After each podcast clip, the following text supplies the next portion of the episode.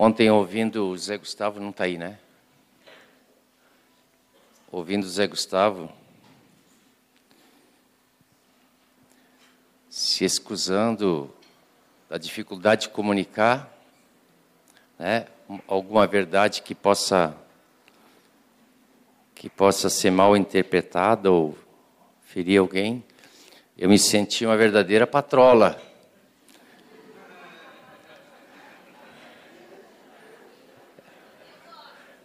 É? Bom, dizem que dizem que quando o trator passa, depois dá para plantar, né? Mas ah, não é isso. Eu quero pedir perdão para todos aqueles que, porventura, é, não se sentiram assim confortáveis com alguma palavra. E uma das coisas que eu quero, então, aliás, duas coisas que eu quero corrigir, pelo menos falar. A primeira é que ontem falei, ao estarmos orando pelos casais, é, de que os primeiros são aqueles que têm a imagem de Jesus, formados à imagem de Jesus. É, é claro que eu não expliquei nada e, e, estava suscetível a muitas interpretações, boas e ruins, né? Mas o que eu, que, o que eu é, queria dizer, e uh, eu quero explicar isso, é, é que, na verdade, quando alguém procura alguém para cumprir o propósito de Deus, esse alguém tem que ser semelhante a Jesus, né?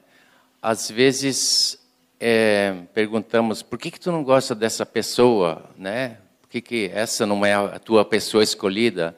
Aí vai dizer assim, ah, porque é muito brabo, ah, porque é, é muito isso, aquilo, né? Então, há coisas que nós estamos sendo tratados para que sejamos iguais a Jesus, né?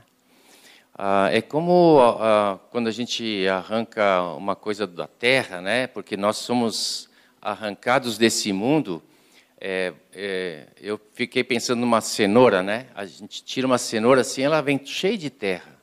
Ela precisa ser lavada, né? E, e às vezes lavar não adianta, tem que ainda raspar fora algumas coisas, né? Imagina, a, a, quem não gosta de cenoura pode ser outra coisa, pode ser rabanete, beterraba, nabo, seja lá o que for, tá? Não tem problema nenhum. Não, só para não né, achar que não é para si, pode escolher.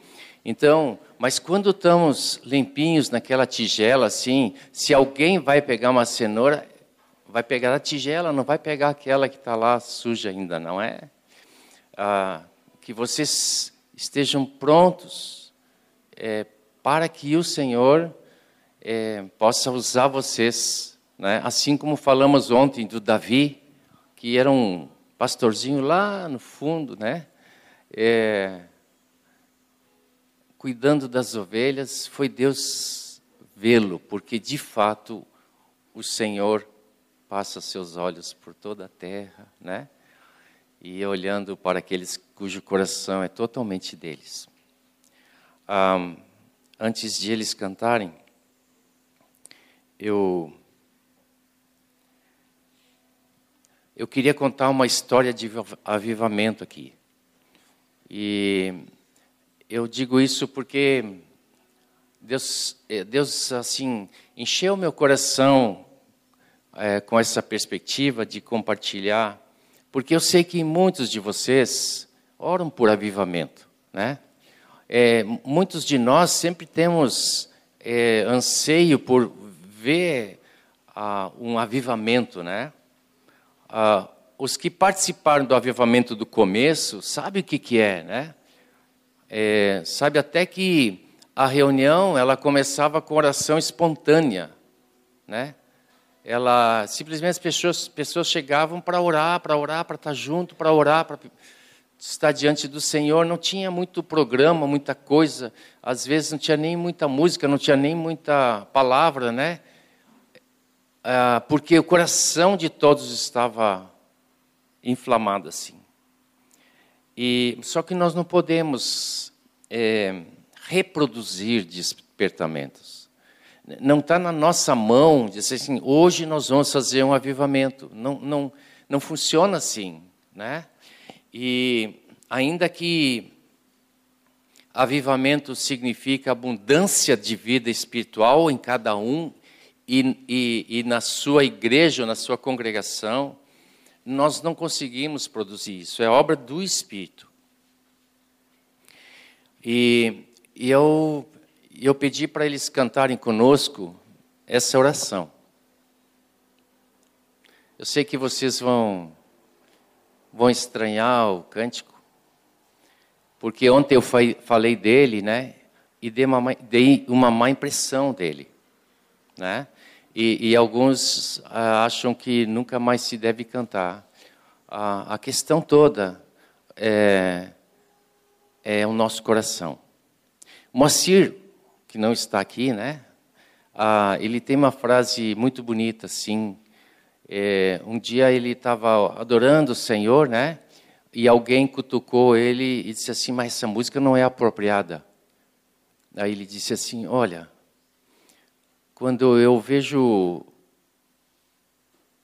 uma criança pequena é, falando para o pai, ele pode falar tudo errado, não sabe se expressar direito, mas o pai se agrada.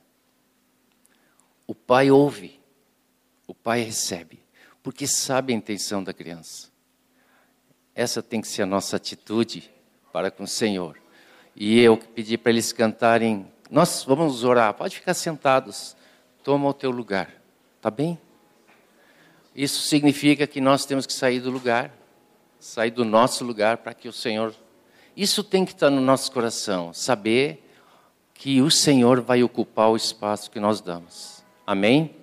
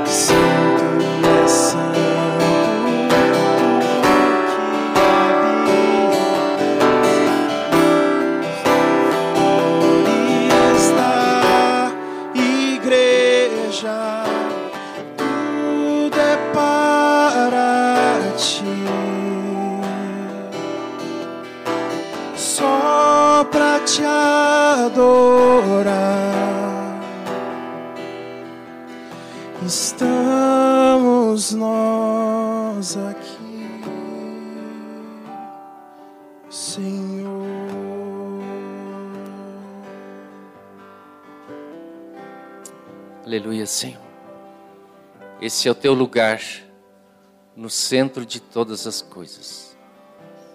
E nós queremos te dizer que a nossa adoração é porque reconhecemos que tu és digno de toda a nossa adoração. A nossa vida te pertence. A nossa vida é uma adoração a Ti, Senhor. Hoje, amanhã, até que Tu voltes, Senhor. E aí eternamente. Obrigado, Senhor.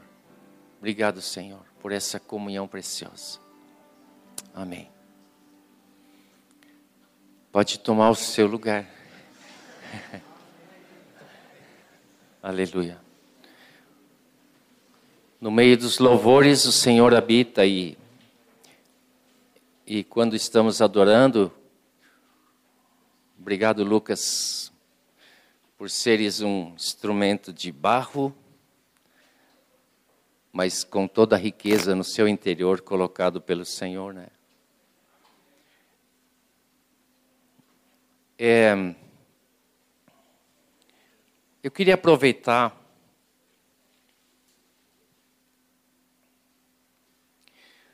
e falar que todos os avivamentos realmente eles começam com contrição, com confissão de pecados, pedido de perdão, reconhecimento, arrependimento, né?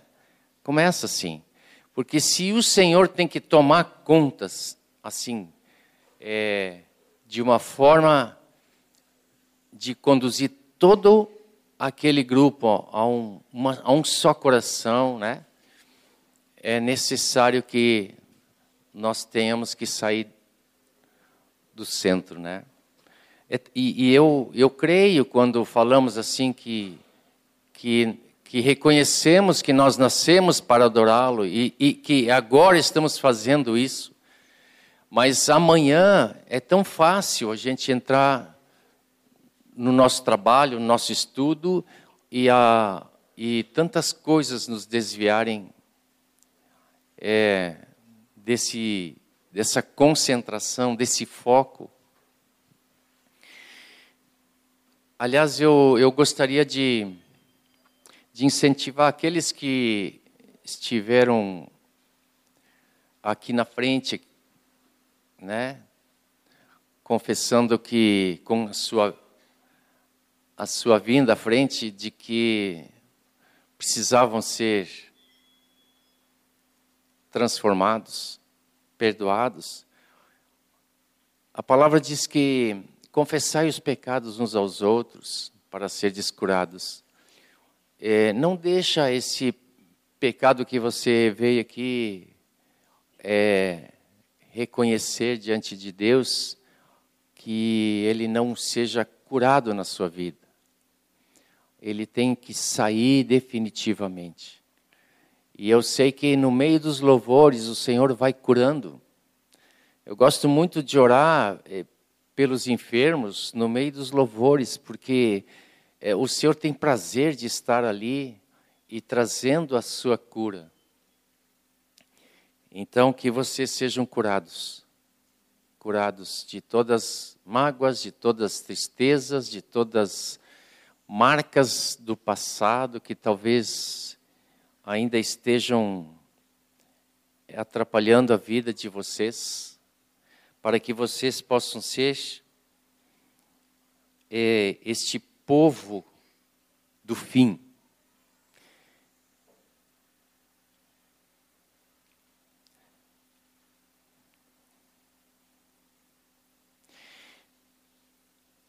O avivamento tem como resposta a, o amor. Primeiro, o amor a Deus.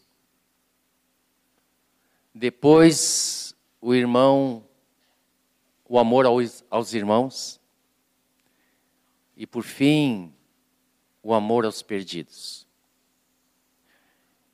É sempre assim. Se, se nós olharmos, né, há, há 40 anos atrás, esse, esse mover de Deus no meio dessa congregação, se olharmos hoje onde eles estão, vocês vão vê-los espalhados pelo mundo inteiro, não é? Por quê? Porque muitos desses foram movidos por Deus para o mundo, para os perdidos. A reforma luterana, ela começou lá pelos anos 500 e pouco, né?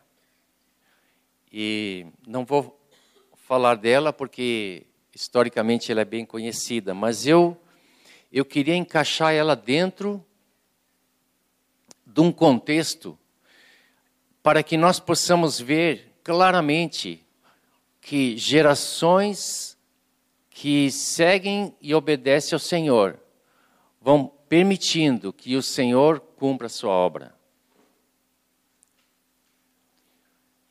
E é claro que, como o Zé nos falou, tudo começa na nossa casa. É, às vezes pensamos assim, puxa vida, quem sou eu, né? E o Senhor é, nos tirou das trevas para a sua luz, e isso é um passo enorme, né? De transposição de um abismo intransponível. E então ele nos nos faz algo novo.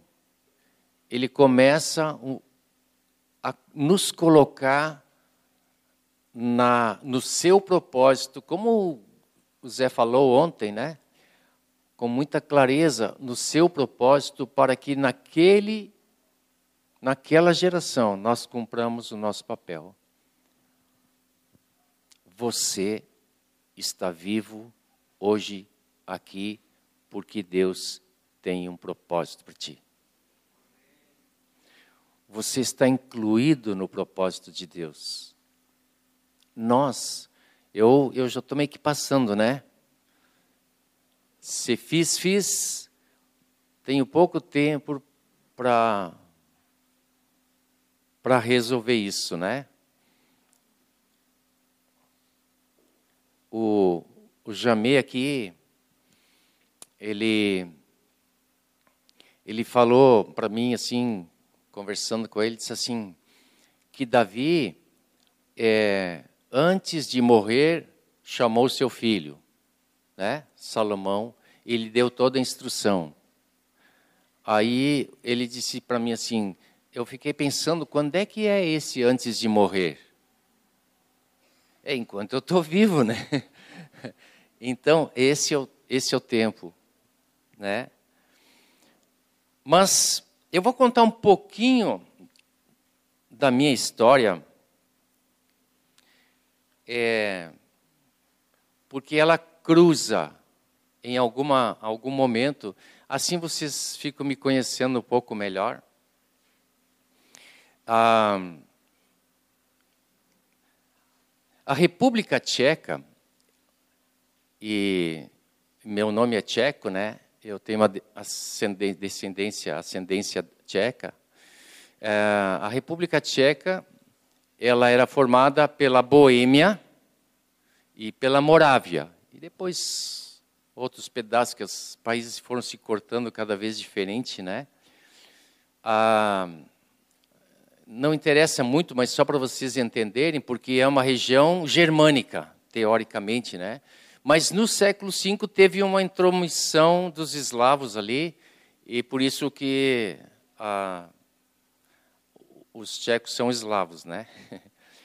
Ah, no século IX, estou pulando bastante, né? Do 5 para o 9 já são quatro séculos. No século IX, aquela região foi evangelizada. Não evangelizada por, pelos católicos romanos, mas pelos da, de Constantinopla, da igreja de Constantinopla. Dois missionários é, evangelizaram aquela aquela região. E, e é claro que a, a língua sempre é um problema. Tanto que os boêmios falavam tcheco e os morávios falavam alemão. É, pela miscigenação e tudo mais, não, não importa isso.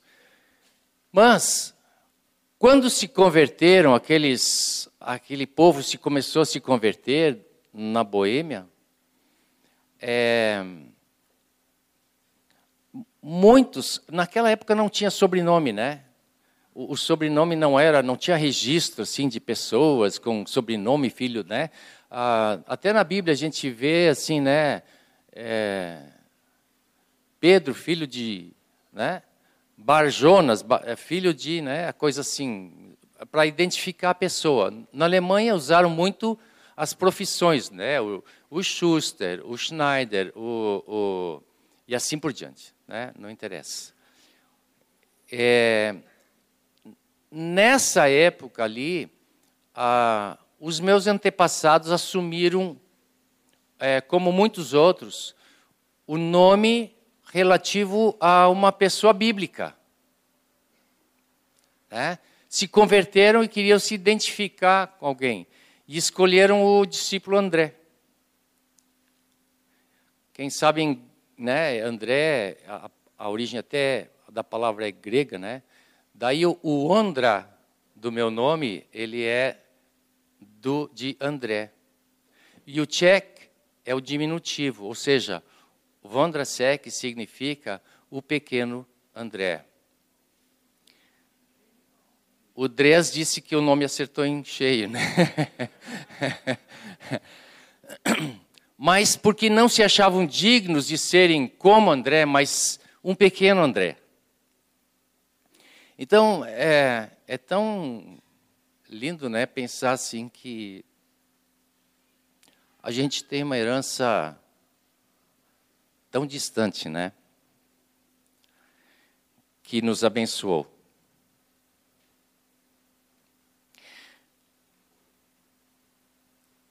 Em 1384, agora já estou no século XIV, tá?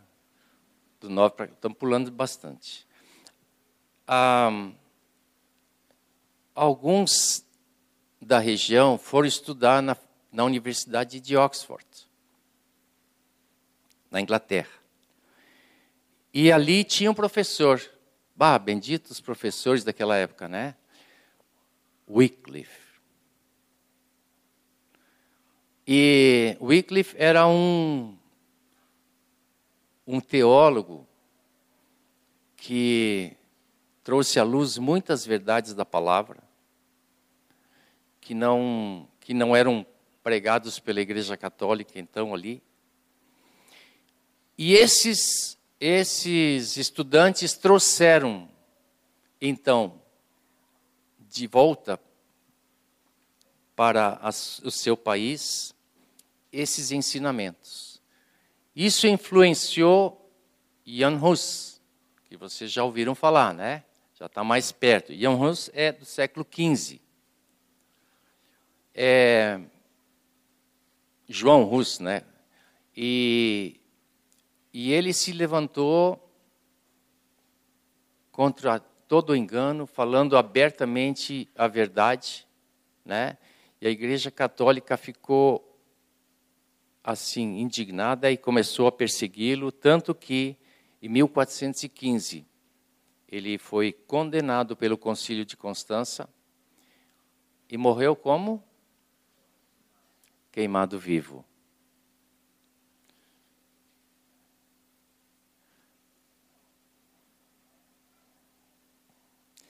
Ele poderia ter negado a sua fé, não poderia?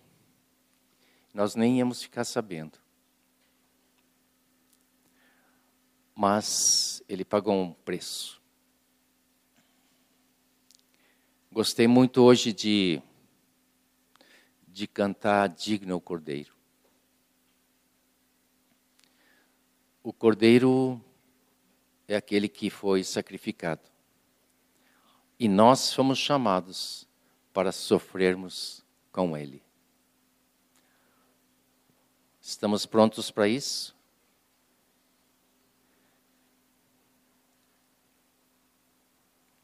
Bom, é...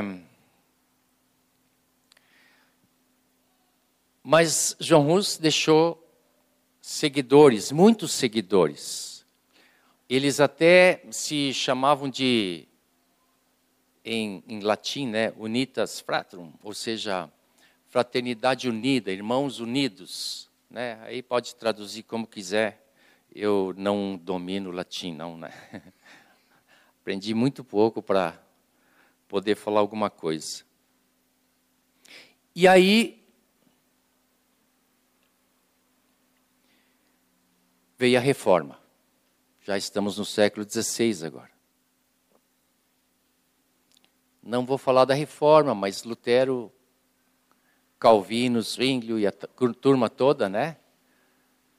Criaram uma revolução é, no mundo religioso e começaram a levantar as, as verdades de Deus. Deus foi sendo usando essas pessoas disponíveis na sua geração para dar continuidade ao seu propósito.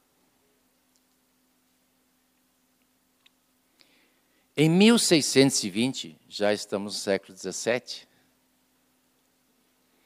a Áustria subjugou a Boêmia e a, era, um, era, um, era um governo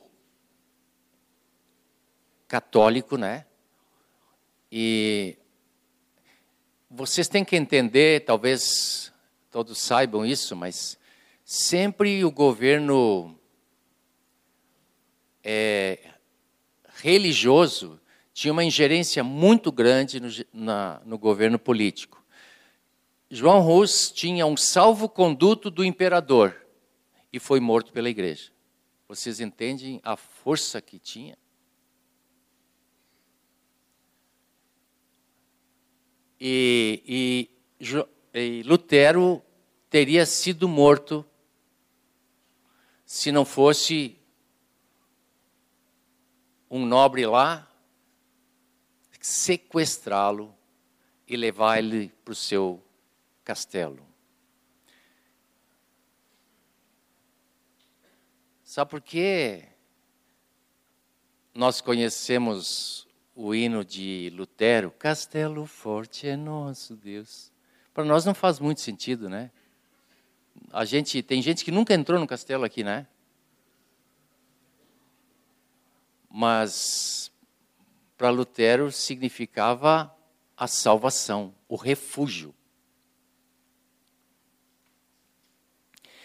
Então, ao esse governo católico subjugar a Boêmia, ele expulsou todos os que então poderíamos chamar de reformistas, evangélicos, não sei é tão difícil. Luteranos, né? Muitos chamavam luteranos. Nada, nada a ver com o que nós conhecemos hoje, né? E foram expulsos. É, 36 mil famílias saíram da Boêmia, fugindo dessa perseguição. E os meus antepassados foram para a Polônia. E, e, era muito comum, assim, tentar abrigar as pessoas é, refugiadas num outro país, se juntando todos aqueles que vinham de uma mesma origem, né? E existe até hoje uma cidade chamada Zelov, onde meu bisavô nasceu, meu avô nasceu, né? No meio da Polônia. Tudo tcheco na época, né? Tá lá os registros, é muito interessante, tem muita coisa registrada. Meus parentes vivem fazendo peregrinação para lá para ver se se acha algum, não sei se acha alguma herança, sei lá. Ah, e assim a gente fica conhecendo a história, né? Eu sei que vocês, para hoje a gente não tem tantos dados assim, porque muita coisa não foi registrada. Mas muitos foram mortos também. E aquele movimento apagou, assim, foi sufocado, vamos dizer assim. Não apagou porque que não dá para não pode se matar a fé simplesmente achando que perseguição possa fazer isso. Na Morávia, que então foi assim é, continuidade desse dessa desse avivamento ou, ou dessa desse mover de Deus na, naquela naquela região se levantou um homem chamado Cristiano Davi. E ele era um pastor de ovelhas. Literalmente tá não é ele era um pastor de ovelhas. E, bom, basta dizer que em pouco tempo estavam perseguindo também o grupinho que estava se levantando, que estava se convertendo ao Senhor de fato, descobrindo essa vida nova. E ele então, eles então começaram a ser perseguidos e, e esse irmão, então, fugiu para Saxônia, que é sul da Alemanha. Quem não conhece o mapa assim é, é Morávia, Boêmia, Alemanha, parte do sul, e Áustria, parte. A Alemanha sul, mas no norte, e a, a Áustria no sul da, da, dessa região. E eles foram, ele foi para Saxônia procurar o que fazer, o Senhor. E aí foi colocado em contato com um homem que vocês conhecem, Nikolaus Ludwig von Zinzendorf, chamado Conde de Zinzendorf. Esse esse homem teve uma história muito linda de conversão, mas ele então, entrando em contato, ele, o Davi, o, o Cristiano, falou para ele da necessidade. E Zinzendorf era dono de uma região, de um território assim, e, é, e ele disse assim: vocês podem vir para cá, eu acolho vocês aqui. Então, Cristiano Davi voltou e para Morávia, né? E atravessaram as montanhas numa noite, saíram doze dias de caminhada para atravessar as montanhas e chegar então da Morávia até ali, nesse lugar da Saxônia.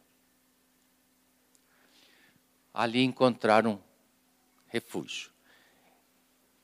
É, como eles eram pastoris, é, tinha uma tinha uma, um morro assim, um, uma elevação que eles se instalaram porque era fácil de vigiar o rebanho de cima.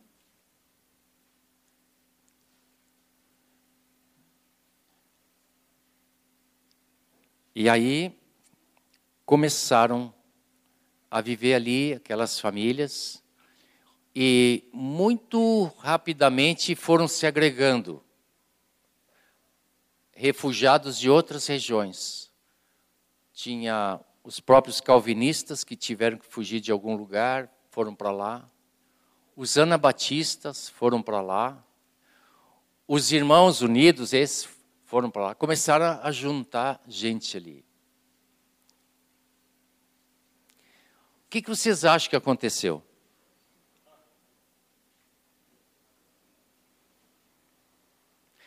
Pensa bem assim, um lugar que a gente pode, digamos a chácara aqui, né? Lugar que a gente pode estar junto, todo mundo junto, né? Todo mundo que é perseguido, que, que tem uma fé em comum, e agora vamos conviver juntos. O que, que acontece?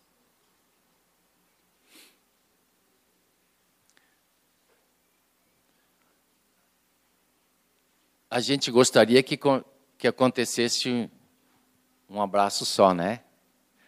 Mas eles começaram a divergir entre si, porque vinham de algumas doutrinas diferentes. começaram a discutir, começou uma divisão interna. Aí é que entra o nosso querido Conde de Zinzendorf, porque ele percebeu isso e ele era um homem de Deus, ele era alguém capacitado por Deus para colocar ordem. E ele usou a própria palavra para botar ordem nisso, né? Ele um dia reuniu todos e disse o seguinte: O Senhor nos chamou para a unidade. Né? Lembra do texto lá de Efésios, onde é que tem unidade aqui? Efésios não está aqui. É, tanta placa, né? Faltou essa. Nós, no primeiro, na, na palavra do Jimmy, ele, ele falou, né, que, que o amor nos leve a essa unidade. E dá para falar tanto sem ler texto, né? Vamos lá para Efésios 4, que foi o que o Jimmy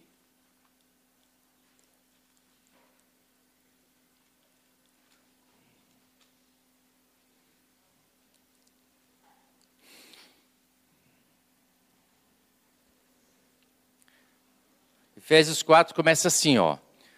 Por isso, eu, prisioneiro do Senhor, peço que vocês vivam de maneira digna da vocação que foram chamados, com toda humildade e mansidão, com longanimidade, suportando uns aos outros em amor, fazendo tudo para preservar a unidade do Espírito no vínculo da paz. E aí ele fala isso aqui, né? Há somente um corpo, só um. E e Zinzendorf então disse assim: primeira coisa, eu sou a autoridade deste local, porque vocês todos estão debaixo é, do meu cuidado aqui. E ele disse assim: e eu então vou colocar as, as leis deste lugar. E ele começou então a dizer que o que nos une é que precisa ser preservado. O resto o Senhor vai fazer, né? Então ele colocou algumas leis que não podia isso, isso, isso, aquilo, e disse assim: vocês politicamente a Bíblia diz que tem que estar sujeitos às autoridades. Então essas são as leis políticas desse lugar. Tem tudo isso no Google, se vocês quiserem olhar, né? É só achar o, o site correto. Mas ele não só fez isso, e ele disse assim: Eu vou escolher doze anciãos entre todos vocês que vão dirigir essa comunidade. E mais, eu quero que vocês tenham reunião de pequenos grupos, onde vocês vão ver as coisas que são comuns a vocês, não as que são divergentes, não as que são que separam vocês, mas as que unem vocês. E vocês vão orar, vocês vão se edificar. Fez um grupo discipulado, coisa, né? Deus é o mesmo, né? Parece que ele, parece que Deus já sabia o que nós íamos fazer. E assim foi. E assim foi.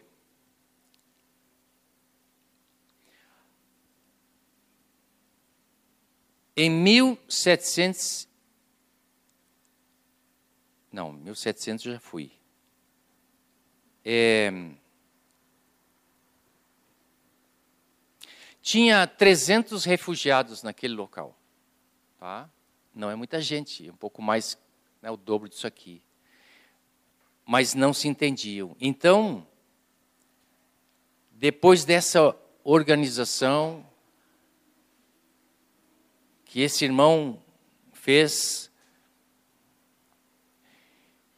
eles começaram a viver uma coisa nova e, e começaram a abrir o coração, né, para que o Senhor tome o seu lugar. E marcaram um dia. Esse dia é, é conhecido até hoje, 13 de agosto de 1727. Marcaram uma ceia juntos.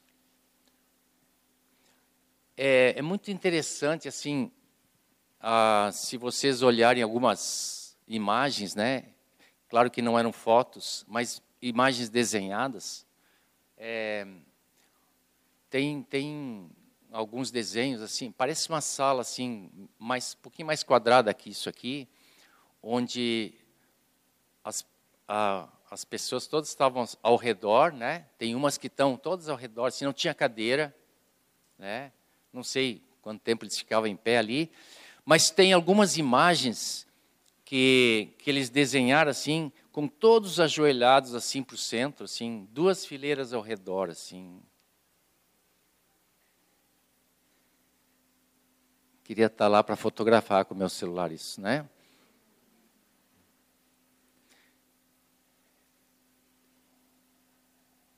Mas só só o desenho, só de imaginar aquela cena ela comoveu meu coração.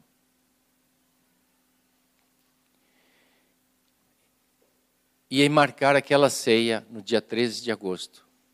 E aí, todos participaram, estavam já preparados né, para esse momento. Muitos começaram a falar. É, uns dos, alguns dos anciãos aqueles começaram a ministrar a ceia. Não pediram avivamento não pediram serem cheios do Espírito. Eles simplesmente buscaram a unidade. Só para buscar a unidade, nós já temos que abrir mão de muitas coisas nossas, individuais, né? E, e os que são casados sabem disso, né? Como a gente tem que, de dois caminhos, fazer um, tem que cortar metade de um, metade do outro, para poder trilhar esse caminho. E vocês que são solteiros, que acham que não precisam né, deixar nada, vocês vão ver que a unidade, ela nos obriga a deixar nossas coisas e juntar com aquele que é o nosso companheiro a nossa companheira. E aquele dia foi marcado porque estavam dispostos de coração. Eu achei muito interessante, né? Às vezes é, é meu jeito de pensar. E eles fizeram duas coisas que não podia cantar nenhuma coisa para não serem movidos pelo emocional. É, eu não acho assim que a música é só emocional, né? Vocês sabem disso. Mas é muito fácil a música nos emocionar. É, é, faz parte, Deus nos criou assim, né? E não queriam nenhum apelo sentimental queriam que Deus operasse naquele momento. E aí foi ministrado arrependimento, pecados, perdão de pecados, conciliação. Foram falando, falando, e o Espírito Santo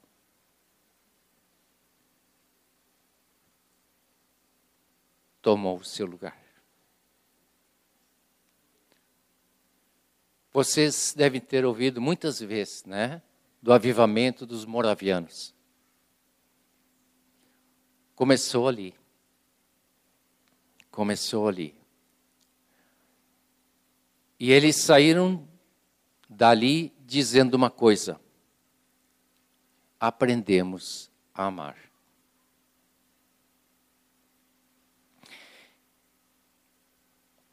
Foram inundados de amor. E cheios do Espírito.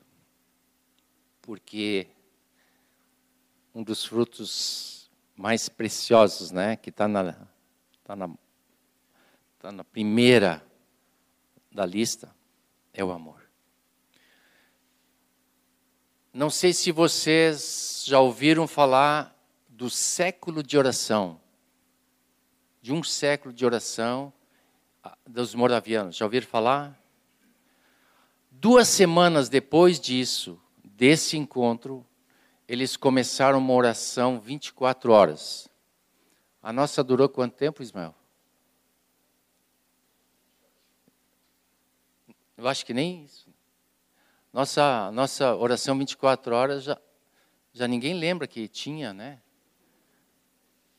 É, mas eles perseveraram por mais de 100 anos naquele lugar alto de vigia dos moravianos, lembra?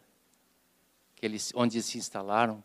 Até, lá, até hoje está lá o, o local onde por 100 anos, 24 horas, tinha sempre irmãos orando, orando, orando. Nos 20 anos seguintes dessa experiência, os moravianos saíram mais missionários para o mundo do que em todos os 200 anos desde a reforma até 1727, que dá 200 anos. E se vocês olharem os lugares onde eles foram, é, é fantástico. Eles foram para os índios americanos, eles foram para os esquimós no Polo Norte, eles foram para a África, eles foram para a Índia, naqueles lugares inóspitos a, até então, né? E por quê? Porque o amor ele tem como consequência se apaixonar pelos perdidos. O dia que nós tivermos um avivamento maior ou de novo, não sei como é que eu vou dizer aqui, eu temo sempre usar palavras, mas é certo que Deus vai levar muitos para esse fim. E, e tem uma história dos moravianos, de dois jovens moravianos, muito conhecida. É, para quem não conhece, então, né? ah, eles foram para uma ilha. Eles queriam ir para uma ilha e essa ilha era, era tinha um proprietário e tinha muitos escravos trabalhando para ele nessa ilha. E eles então pediram autorização para entrar nessa ilha para para evangelizarem. E, e aquele proprietário lá da ilha disse: Não, de jeito nenhum. Aqui não entra nada dessas coisas. E eles poderiam dizer assim: Bom, então vamos para outro lugar, né? Sabe o que, que eles disseram? Nós temos que achar um jeito para evangelizar aqueles escravos. Qual é a forma de gente poder entrar? Clandestinamente não tem, porque seriam descobertos. E aí eles planejaram uma coisa. Eles planejaram se tornar escravos, junto com aqueles que estavam lá, para poder evangelizar aquele. É, devia ser um, um grupo enorme de, né, um povo. Ah, e aí voltaram ao proprietário e perguntaram: Nós podemos ser escravos aqui? E escravo, você sabe, né? não, não ganha nada, assim, além de comida e local para dormir, né? E o trabalho é escravo, ou seja, é, não é remunerado. E outra coisa, se torna do, se, o, o proprietário se torna dono dos escravos, ou seja, não sai mais.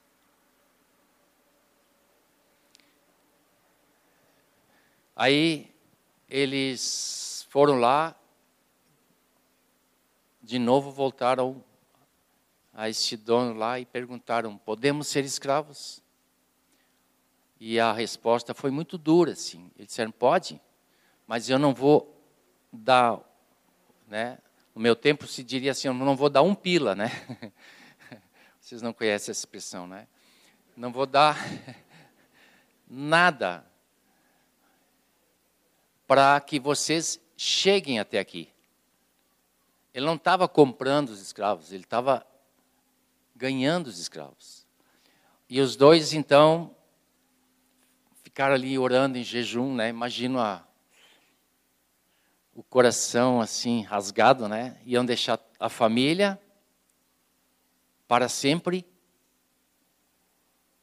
e, e se dispor aí, sem saber se voltariam, quanto tempo viveriam, mas estavam decididos a cumprir o propósito de Deus.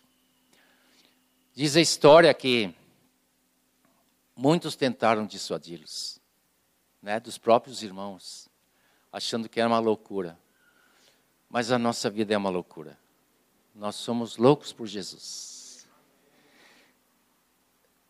E na despedida, hoje lembrei muito quando nós estávamos adorando o Cordeiro, porque os moravianos, eles têm no seu emblema assim o cordeiro.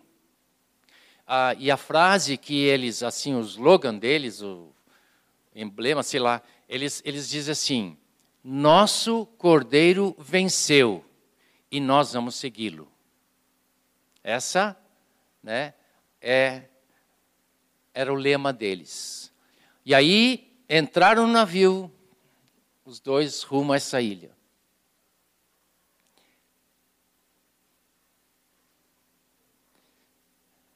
eu não sei, é, a gente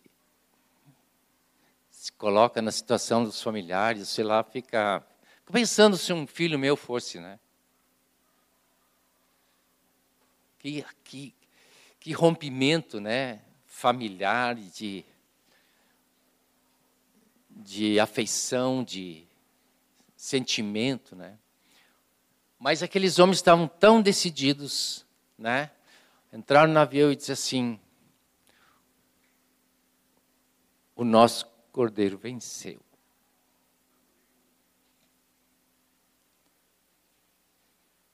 E nós vamos segui-lo. Jesus foi a morte. E nós também. Se o grão de trigo não morrer, fica ele só.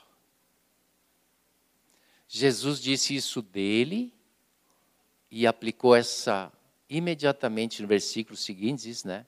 Por isso, se alguém quer salvar a sua vida, vai perdê-la. Se alguém quer se omitir do propósito de Deus, vai perder a continuidade. É por isso que quem quiser ganhar a sua vida precisa morrer.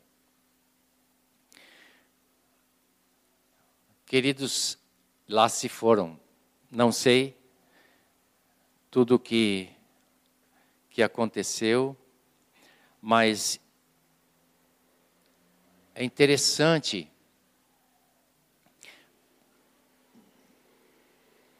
eu falo eu falo muito de música, cânticos, assim, falo demais, né? É, e às vezes ah, eu me esqueço de que todos os avivamentos, todos, isso inclui Rus, isso inclui uh, Lutero, isso inclui Wesley, isso inclui Asaf, de todos os avivamentos, brota um novo cântico ao Senhor. E se nós olharmos os cânticos de, que se seguiram desses avivamentos, vocês vão, claro que são linguagens assim que do tempo, né? Assim como Castelo Forte, mas são linguagens do que eles experimentaram, são testemunho do que estão vivendo, foi transformações de coisas que Deus fez. Ah, ah, por isso que às vezes, assim, importar uma coisa que de outros que a gente não sabe bem, ou, ou, ou, tentar fazer a música simplesmente pela música, ela, ela não é gerada no espírito, né? Às vezes a gente vê assim, ah, isso aqui o Senhor me deu. Bom, se o Senhor deu, ela é, foi gerada no espírito, né? E, e, e, e assim, ó, só para fazer um parênteses de novo, que eu gosto de parênteses assim, né? É, é, tempinho atrás nós fizemos um CD, né, da congregação, assim, é, que precioso é quando quando Deus opera, o Espírito opera em nós essa esse essa expressão de louvor, né? É, Para mim, é, esse momento assim de, de expressão, de pegar de tudo que Deus estava fazendo assim é, entre entre nós, né? Se tornou uma expressão nossa de adoração ao Senhor. Eu quero incentivar vocês a estarem diante de Deus, principalmente aqueles que botam violão nos braços, né, ou se sentam num teclado, de expressarem isso para o Senhor. E se o Senhor der um cântico que possa ser compartilhado com a igreja, compartilhem, fale do testemunho do que Deus está fazendo. Vocês vão abençoar outros.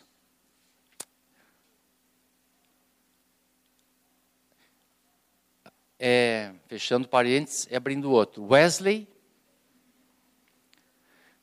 Wesley foi fruto dos moravianos.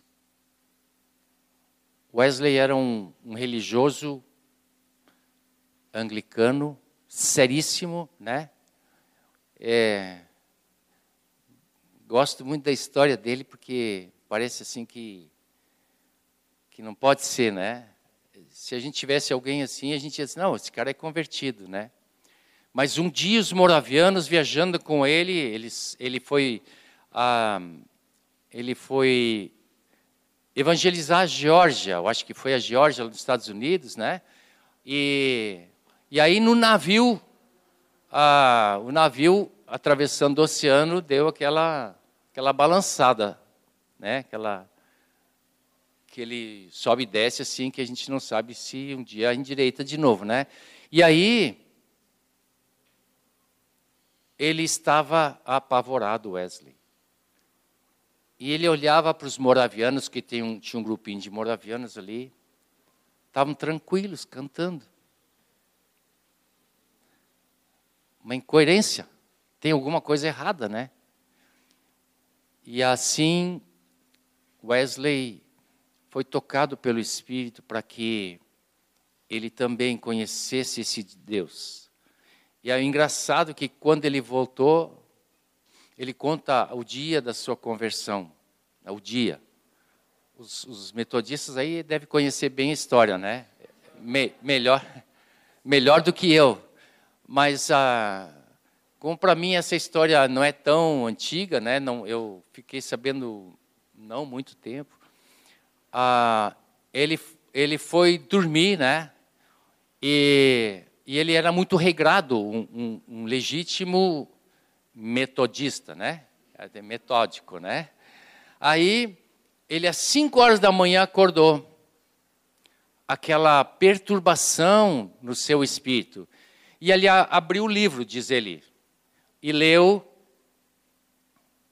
É, não lembro o texto, acho que é de Pedro, isso, era de, de Pedro que diz. ah, eu, eu, é um parênteses que eu não tinha escrito, tá?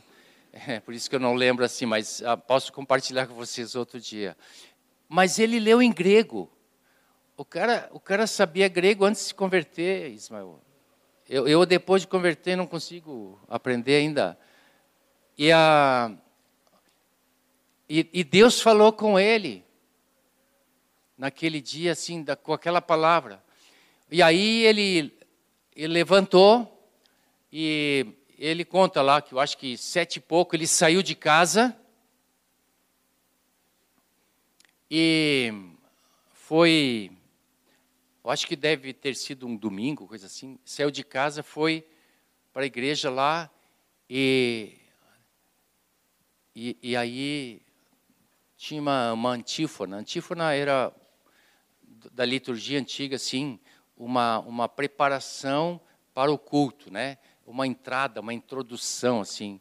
E aquela aquela antífona falava exatamente da mesma coisa, dizendo que a, a nossa confiança está em Deus, que o Senhor é que. Eu não lembro, era um salmo. É, é, me ajuda, João.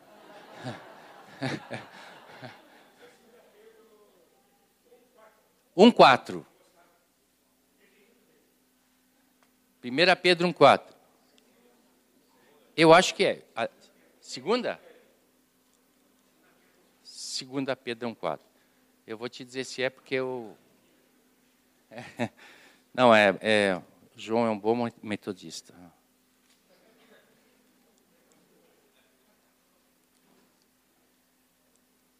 Isso, era esse mesmo. Esse mesmo. Por meio delas, é, falando do poder de Deus para a glória. É, vou, vou, ler aqui, ó. Pelo poder de Deus nos foram concedidas todas as coisas que conduzem à vida e à piedade, pelo pleno conhecimento daquele que nos chamou para a sua própria glória e virtude. Por meio delas, ele nos concedeu as suas preciosas e muito grandes promessas, para que por elas vocês se tornem coparticipantes da natureza divina, tendo escapado da corrupção. Porque aqueles homens, aqueles moravianos diziam assim: não, você precisa ter a vida de Deus, não adianta conhecer Deus, você precisa experimentar a transformação. Aí que ele fala, o seu primeiro sermão, né? Agora eu tenho um, os universitários comigo, né? É, ele, ele, ele fala sobre a salvação pela fé. Quem é que não sabe de vocês que a salvação é pela fé? Né? Mas para ele foi algo que Deus teve que, que fazer. E ele, então, depois dessa antífona, foi para casa e à noite ele foi numa reunião dos moravianos, é, sem vontade de ir. Sabe o que, que os caras estavam fazendo? Olha só como Deus é tremendo. Eles estavam, lendo o comentário de Lutero sobre Romanos que, que tu acha que, que, que esse comentário de Lutero sobre o Romanos pode gerar? Gerou a salvação do Wesley. Naquela noite, ele, ele ainda diz assim, ó, 15 para as 9. Coisa maravilhosa, né? o Senhor entrou e me transformou. Ele estava um dia de luta. E no fim do dia, o Senhor fez isso. Então, que coisa maravilhosa quando vemos, fecha parênteses, do Wesley, né? Vamos voltar para o nosso nossa congregação, né? Porque somos resultado do mover de Deus. Aliás, os nossos queridos Moisés e Erasmo, eu, eu, eu lembro, assim, duas coisas que era a preocupação deles. O Moisés sempre dizia assim: não deixe essa comunidade virar denominação. É, basta a gente botar uma placa, botar, né? E assim, ó, igreja, não sei o que, blá, blá, blá, né? E a gente já acha assim, não, nós vamos para a igreja, porque a placa está lá naquela, naquele salão lá, e achamos que não deixem que, que se institucionalize, né? É, vocês talvez não sabem nem como é nosso registro é, do CNPJ, né? Alguns sabem porque tiveram que pagar uma coisa ou receber, pegar um recibo, né? É, mas nós a, a, temos, temos um nome por necessidade jurídica, porque nós somos igreja de Jesus, e não importa o resto. Vocês fazem parte da igreja de Jesus. Viva, viva.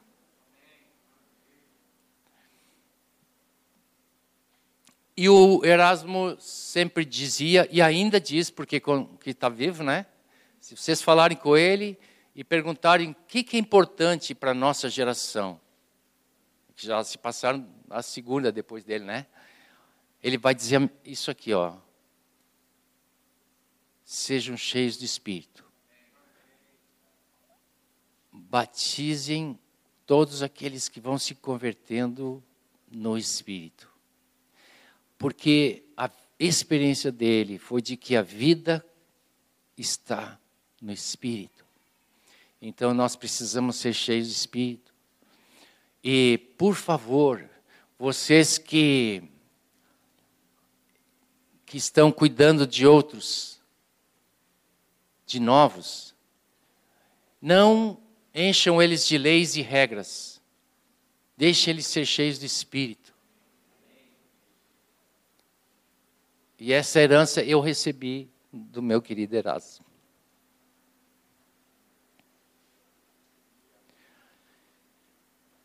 Eu tive uma experiência quando eu era religioso, era convertido, tenho certeza porque eu sei da minha experiência. Mas eu, eu fui criado afastado desse espírito, sem, sem esse batismo, sem essa visão espiritual. E então, levanta o dedo quando tem que terminar, tá? Quem é que. Cinco? Tá ótimo.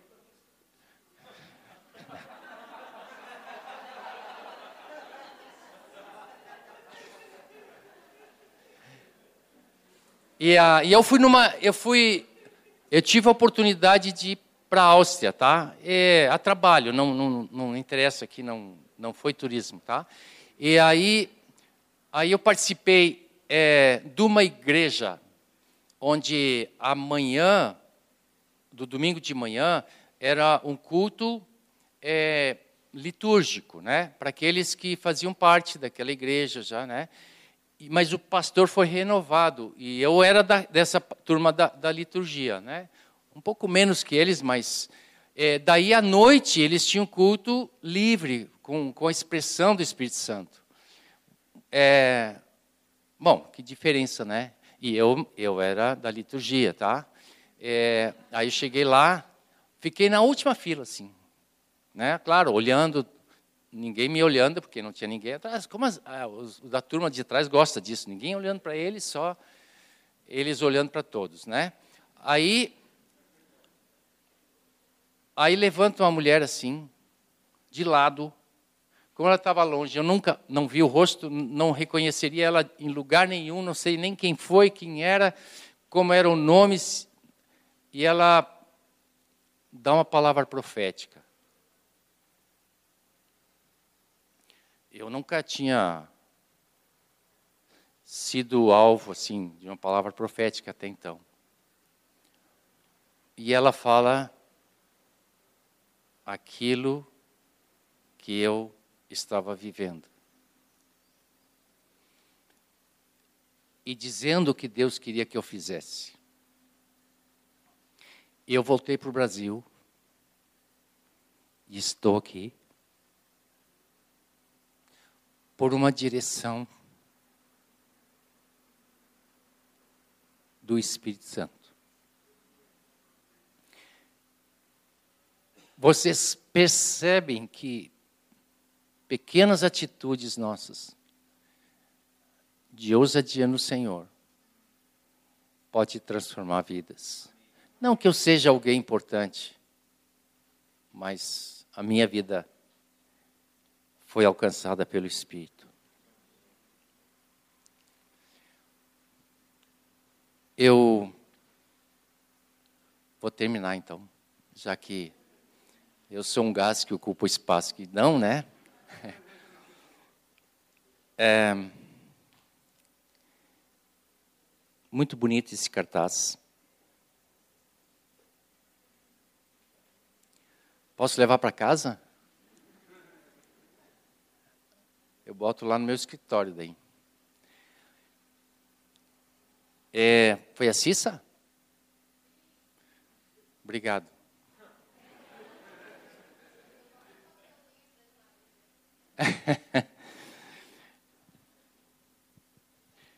Mas essa profecia, ela está no fim de Malaquias, como já foi dito, né?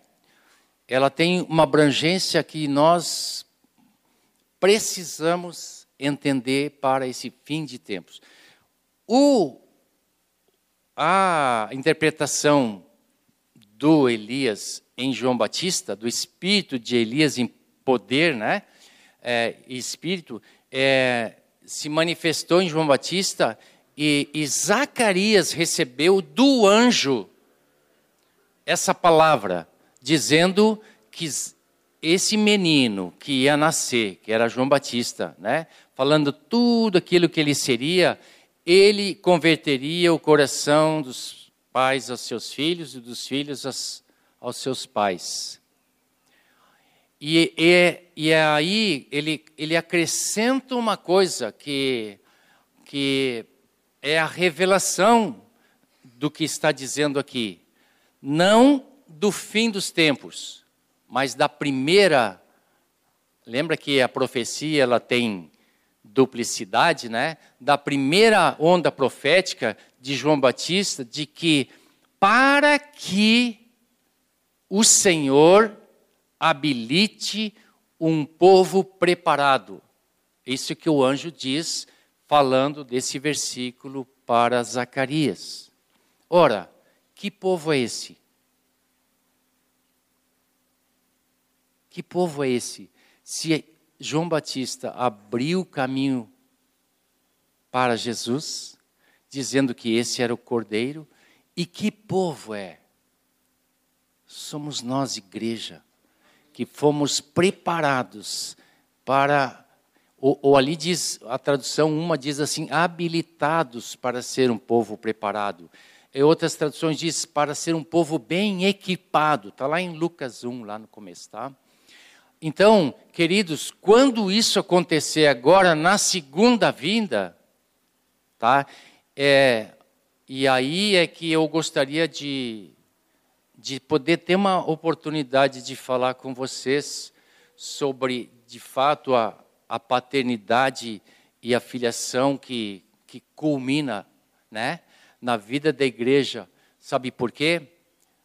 Porque eu gostaria de ter um tempo de poder repartir com vocês. Não precisa só eu, pode ser mais gente aí do, dos que querem repartir, mas a, a palavra diz clara se nós deixamos pais e família por causa do seu evangelho, nós ganharíamos cem vezes, lembra? O Zé falou esse versículo, né? Cem vezes mais. Por que com perseguição? Por que, que tem a palavra ali do com perseguição? Porque o mundo se levanta contra o propósito de Deus e o mundo veio para destruir a família. E a família da fé, principalmente. Então, nós, quando entramos nessa família, nós estamos fadados a uma perseguição. Vocês não experimentaram isso ainda.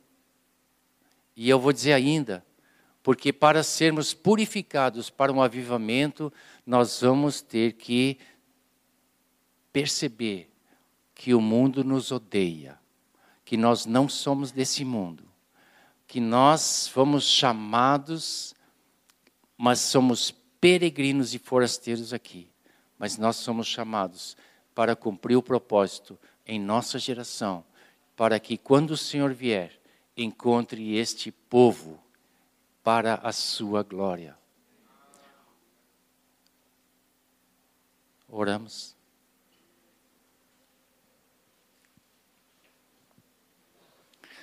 Senhor Jesus, Tu és o centro de todas as coisas. Tu tens um plano, todas as coisas foram criadas por Ti, nada do que foi feito foi feito sem Ti. Lá desde a criação do homem, por todos os séculos, milênios, para chegarmos até aqui, Senhor, nessa geração perversa, mas que tu nos colocaste como luz, e nós queremos te pedir, Senhor, toma o teu lugar. Toma o teu lugar no centro da nossa vida pessoal, mas no centro da nossa comunhão. Comunhão de todas as idades e gerações que estão no, vivendo ao nosso redor. Nós queremos ser aprovados de crianças, adolescentes, jovens, casais, Senhor, velhos, todos nós tenhamos um só coração, uma só alma, como Paulo escreve para Filipos, e que sejamos guiados por esse único Senhor, único pastor, único cabeça dessa igreja. Senhor, nós sabemos que a, essa obra é grande, mas sabemos também que o resultado é, é grande. E nós queremos te glorificar ao Cordeiro de Deus, porque tu venceste e nós vamos te seguir. Queremos te seguir por onde quer que o Senhor nos mandar. Queremos ser obedientes no nosso chamado e obedientes ali onde o Senhor nos colocou, para que tu recebas toda a glória. Obrigado, Senhor, por esse tempo tão precioso de podermos repartir o que tu fizeste desde a antiguidade. Abençoe esses jovens, Senhor. Abençoe esses jovens. Tu pagaste um preço alto. Que eles não abram mão dessa herança. Põe em nosso coração a decisão de pagar o preço. Amém.